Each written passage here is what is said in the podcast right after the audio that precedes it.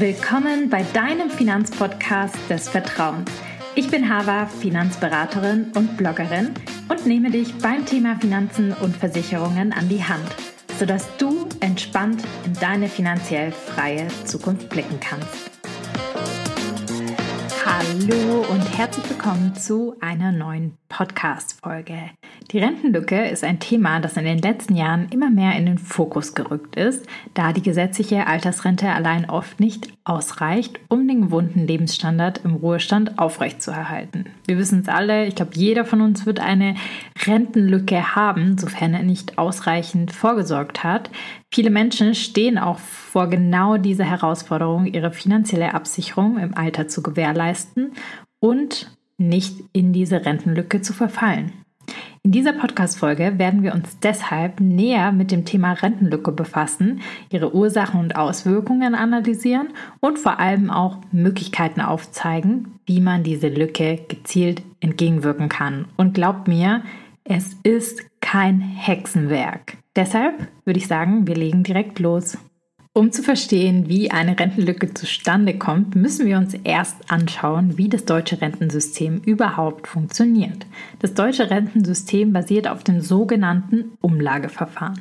Das bedeutet, dass die Beiträge der Arbeitnehmer direkt für die laufenden Rentenzahlungen verwendet werden und nicht auf individuelle Konten irgendwie angespart werden. Also das, was ihr heute in die Rentenkasse einbezahlt, wird quasi direkt umgelegt auf einen Rentner. Das Rentensystem finanziert sich also durch die Beiträge von Arbeitnehmern, ja, aber natürlich auch Arbeitgeber und Staat, weil tatsächlich ist es so, dass der Staat hier querfinanzieren muss, schon seit Jahren, weil die Beiträge von uns als Arbeitnehmern, aber auch Arbeitgeber nicht ausreichen.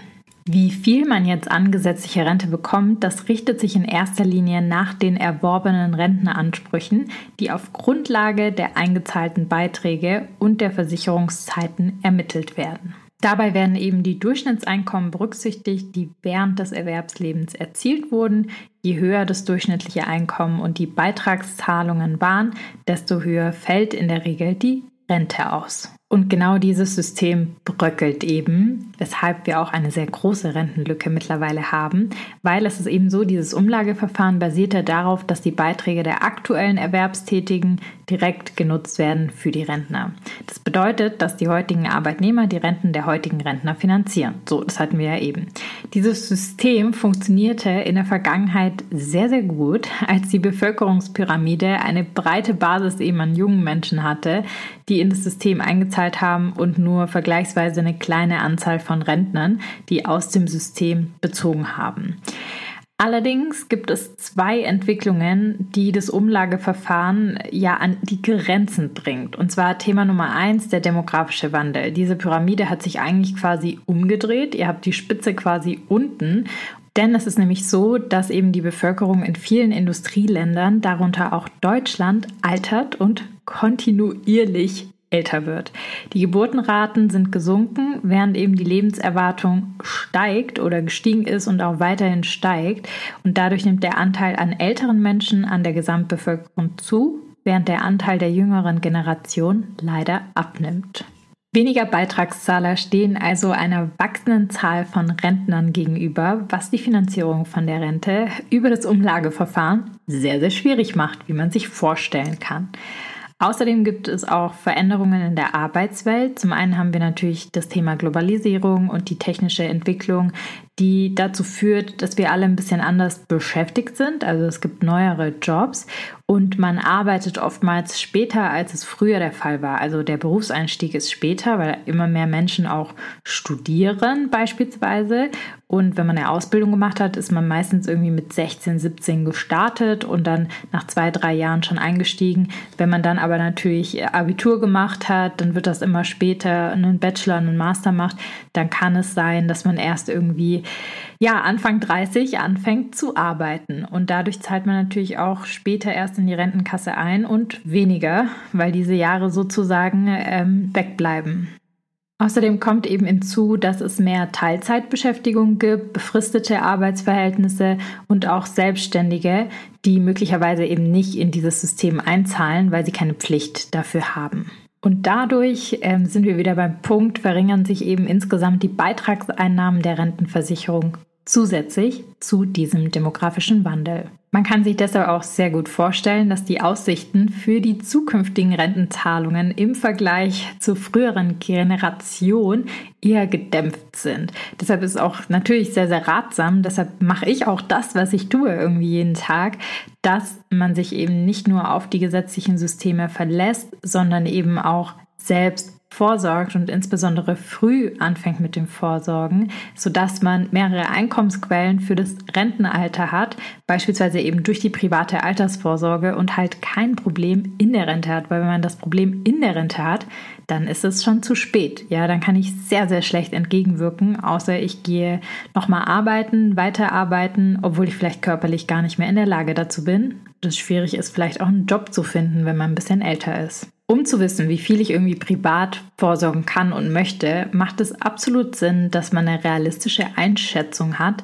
von der zu erwartenden Rente. Das heißt, es ist sehr, sehr sinnvoll, seine individuelle Rentenlücke zu ermitteln, um gezielt wirklich für die Zukunft vorzusorgen. Wie definiert man denn die Rentenlücke? Die Rentenlücke beschreibt die Differenz zwischen dem bisherigen Lebensstandard, den man hat, und der voraussichtlichen Altersrente, die er oder sie aus der gesetzlichen Rente bezieht. Man kann sich jetzt natürlich sehr, sehr gut vorstellen, dass wenn ich eine große Rentenlücke habe, das zu erheblichen finanziellen Schwierigkeiten im Alter führen kann.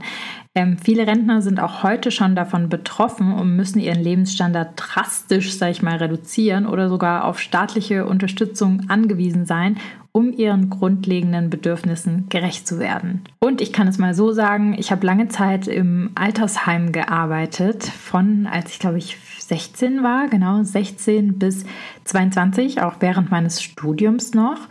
Und es ist wirklich eine lange Zeit auch in der Pflege zum Teil. Und da ist es halt einfach so, ja, aus der Erfahrung, wenn man wirklich Geldprobleme hat, ins Altersheim muss, weil man selber irgendwie seinen Alltag nicht mehr bewältigen kann, dann ist das nicht schön. Ja, dann hat man irgendwie noch zusätzliche Sorgen in diesem Alter, wo man vielleicht auch gesundheitliche Themen hat, weil der Körper ja nicht forever young ist, ähm, einfach nicht so schön. Ja, ich spreche da aus der Erfahrung. Ich bin selber noch nicht so alt, aber einfach diese Jahre im Altersheim, diese Gespräche, haben schon einiges bei mir hinterlassen, wo ich sage, diese Sorgen möchte ich im Alter nicht haben und diese Sorgen sollte auch niemand im Alter haben, hoffentlich, wenn er eben was dafür tut, weil es gibt genug andere Sorgen, die man im Alter zu tragen hat. Deshalb wollen wir jetzt im nächsten Schritt herausfinden, wie deine Rentenlücke aussieht und wie du deine Rente planen kannst, wirklich oder planbar machen kannst,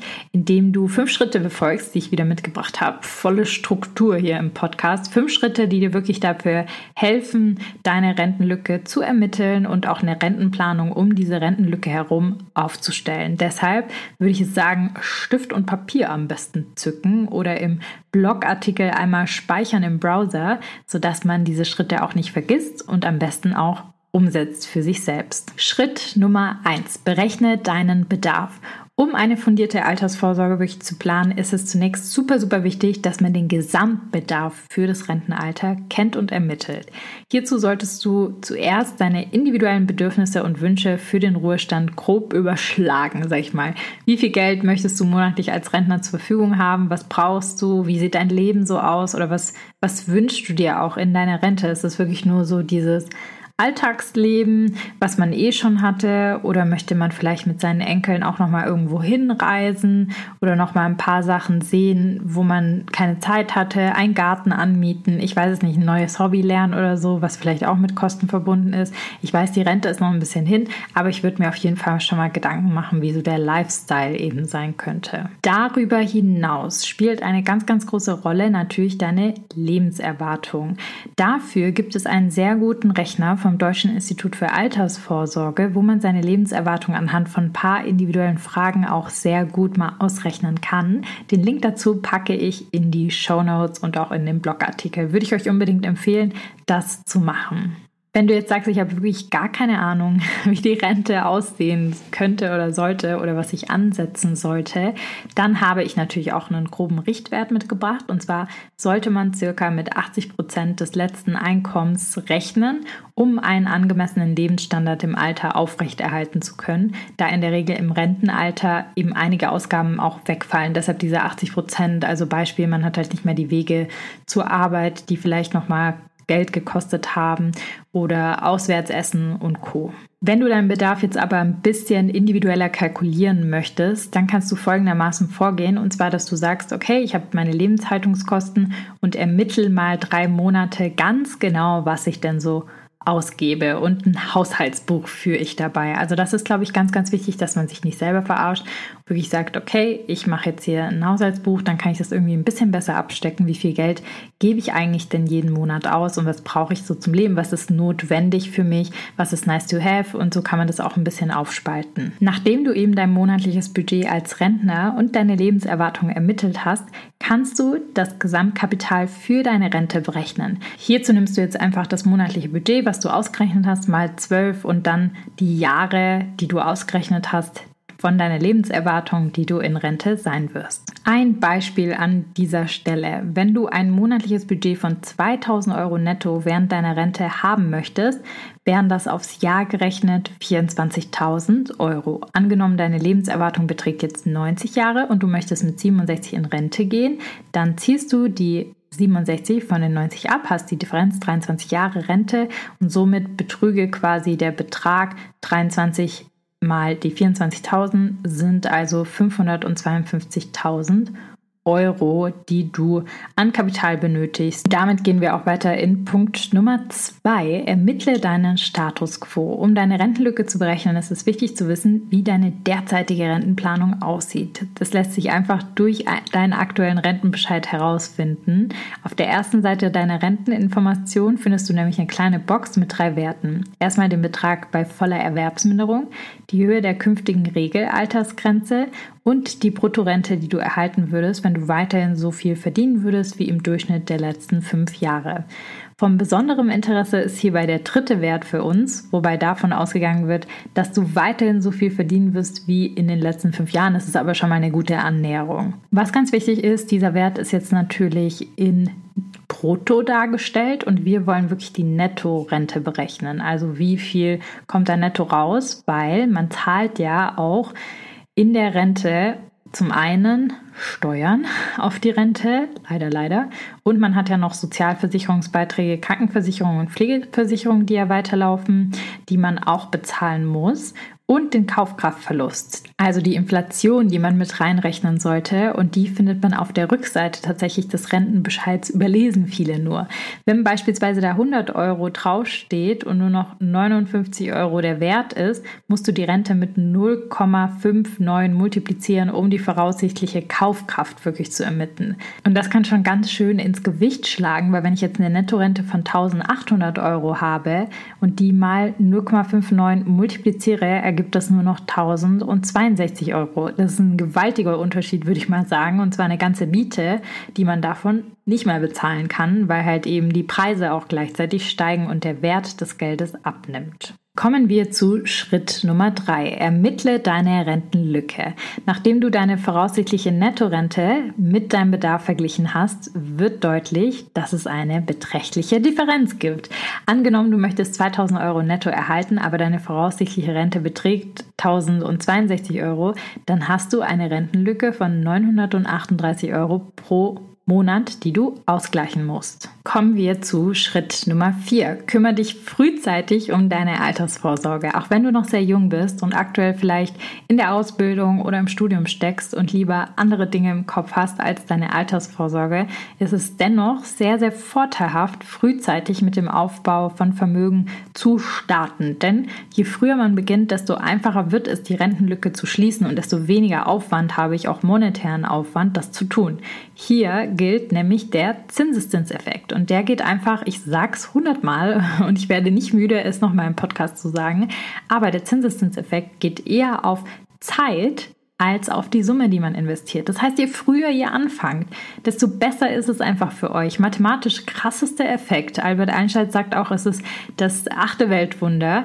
Und ich würde auch das Ganze so unterschreiben. Deshalb nutzt diesen Effekt für euch. Auch wenn ihr wenig Geld habt, fangt so früh wie möglich an. Eine entspannte Möglichkeit der Geldanlage sind ETFs. Das wisst ihr schon. Also meine präferierte Geldanlage, insbesondere wenn man nicht viel Zeit hat, wenn man nicht jeden Tag die ganze Zeit in sein Depot schauen möchte, wenn man nicht jeden Tag die Börse checken möchte und wenn man auch mit kleinem Geld starten möchte, sind ETFs einfach ein breit gestreuter Aktienkorb sehr, sehr viel, sehr, sehr gut dafür geeignet. Und ich habe dazu sehr, sehr viele Podcast-Folgen schon gemacht, wo wir das ganze Thema erklären. Deshalb würde ich sagen, da verlinke ich einfach nochmal in den Show Notes auf die anderen Folgen. Um den Zinseszins aber mal zu verdeutlichen, habe ich mal ein Beispiel mitgebracht. Angenommen, du zahlst über einen Zeitraum von 10 Jahren monatlich 100 Euro in einen ETF-Sparplan ein, hast du insgesamt 12.000 Euro investiert. Bei einer realistischen Rendite von 5% würde dein Vermögen auf 15.500 Euro anwachsen. Das bedeutet, allein durch das monatliche Investieren von 100 Euro in ETFs hättest du ein Plus von 3.500 Euro erzielt, was ganz schön mächtig ist. Gehen wir mal einen Schritt weiter und nehmen an, dass du über die gesamte Zeit bis zur Rente, also 40 Jahre lang, monatlich diese 100 Euro eben weiter ansparst. Das wären insgesamt 48.000 Euro, die du dann eingezahlt hast. Unter der Annahme einer Rendite von 5% eben wieder, würde das Vermögen auf insgesamt 148.000 Euro raufgehen. Erstaunlicherweise ist hier dann das Plus von 100.000 Euro allein durch die erzielten Zinsen und den Zinseszinseffekt. Wahnsinn, oder? 100.000 Euro, dreimal so viel, wie man investiert hat. Kommen wir zum letzten Schritt und zwar Schritt Nummer 5. Und zwar empfehle ich, diese Rentenlücke natürlich auch zu schließen und jetzt zu gucken, was eine gute Option für einen wäre. Leider wird das Vermögen allein aus einem ETF-Sparplan für die Altersvorsorge auf Dauer für die meisten von uns nicht ausreichend sein, wenn wir deutlich älter werden, als wir kalkuliert haben. Was passiert, wenn wir länger leben? Hier ist so der Knackpunkt. Das angesparte Kapital aus dem ETF-Sparplan ist begrenzt und wird irgendwann auch aufgebraucht sein. Es ist daher sehr, sehr wichtig, sich jetzt die Frage zu stellen, ob das gesamte Kapital ausreicht, um das Risiko der Langlebigkeit im Alter abzudecken. Um das Risiko eben zu minimieren von dieser Langlebigkeit, gibt es eine weitere Option, von der ich persönlich ein sehr, sehr großer Fan bin, wenn man in Richtung Altersvorsorge denkt, und zwar die ETF-Rentenversicherung. In eine ETF-Rentenversicherung investiert man Ebenfalls in ETFs, jedoch im Rahmen von einem Versicherungsmantel und nicht über das klassische Depot. Der Vorteil besteht einfach darin, dass du unabhängig von deinem Alter und ob dein eingezahltes Kapital aufgebraucht ist oder nicht, von der ETF-Rentenversicherung eine garantierte lebenslange Rente erhältst ohne Wenn und Aber, auch wenn dieses Kapital aufgebraucht ist. Ein weiterer Pluspunkt ist das sogenannte Ablaufmanagement. Das bedeutet, dass die ETF-Rentenversicherung für dich schon sozusagen einen monatlichen Auszahlungsplan erstellt und du das nicht irgendwie selber machen musst, dein Kapital umschichten musst aus den ETFs, was sehr aufwendig sein kann, wenn man in die Rente geht. Und man muss natürlich auch wissen, wann man das Geld rausnimmt, sodass es keine starken Schwankungen mehr hat und man nicht in Rente geht, wenn der nächste Corona-Crash oder der nächste Krieg irgendwie ansteht. Und diese Gefahren minimiert man eben, wenn man ein Ablaufmanagement hat. Wenn du dich für das Thema ETF-Rentenversicherung interessierst, dann komm zu einem kostenlosen Erstgespräch, bei dem wir uns gegenseitig kennenlernen können. Falls das Gespräch nämlich positiv verläuft und dir zusagt, werden wir gemeinsam deinen individuellen Bedarf berechnen und eine auf dich und dein Leben maßgeschneiderte ETF-Rentenversicherung auswählen gemeinsam. Anschließend kannst du dich zurücklehnen und dich sorgenfrei auf deine Zukunft in der Rente freuen. Der Termin findet nicht nur online remote statt, sondern du kannst ihn auch gleich direkt online ganz easy vereinbaren. Entweder du gehst auf unsere Website unter Termin buchen bei fiemens-finanzen.de oder findest den Link zu unserer freien Termin in den Show Notes. Am besten du schaust dir vorher auch mal unsere Google-Bewertungen an, denn da berichten ganz, ganz viele über ihre Erfahrungen mit uns als Siemens Finanzen als Berater. Ein Fazit. Lassen wir uns also nochmal zusammenfassen, wie du deine Rentenlücke schließen kannst. Im ersten Schritt rechnest du deinen Bedarf aus, indem du ermittelst, wie viel monatliches Budget du als Rentner benötigst und deine Lebenserwartung berücksichtigst. Anschließend geht es darum, deine Nettorente zu berechnen. Mithilfe von deinem Rentenbescheid kannst du deine inflationsbereinigte Nettorente ermitteln um die Vorsorgelücke zu identifizieren. Hast du diese Schritte durchgeführt, ist es Zeit, in die Umsetzung zu kommen, um die Differenz zwischen deiner tatsächlichen Rente und dem benötigten Kapital zu schließen. Du hast zwei Möglichkeiten. Entweder du fängst selbst an, in einen ETF-Sparplan zu investieren oder du entscheidest dich für den Abschluss einer ETF-Rentenversicherung, die zusätzlich den Vorteil hat, dass sie dein Langlebigkeitsrisiko abdeckt und das Ablaufmanagement auch für dich übernimmt. Ich bin ein großer Fan von der Kombination von beidem, denn so profitiert man einmal von der Flexibilität Flexibilität vom Sparplan als auch von den ganzen Vorteilen, die man in der ETF-Rentenversicherung hat und hat sein Langlebigkeitsrisiko abgedeckt. Eigentlich die perfekte Rentenplanung sozusagen begangen. Ich hoffe, diese Podcast-Folge hat dich inspiriert, dich auch endlich um deine Rentenlücke zu kümmern und positiv gestimmt, dass man auf jeden Fall was dagegen tun kann, aber auch sollte. Und ja, ich freue mich, den ein oder anderen im Termin wiederzusehen und freue mich auch natürlich über das Feedback zur Podcast-Folge oder auch Vorschläge für eine neue Podcast-Folge und freue mich auch, wenn ihr uns eine Bewertung auf Spotify oder Apple Podcast schreibt, weil das motiviert mich jede Woche hier wieder einen Podcast für euch zu erstellen, neuen Content zu kreieren und auch ja, neue Themen zu adressieren. Ich würde mich sehr, sehr freuen, wenn ihr eine Bewertung da lasst und sage jetzt in diesem Sinne bis nächste Woche.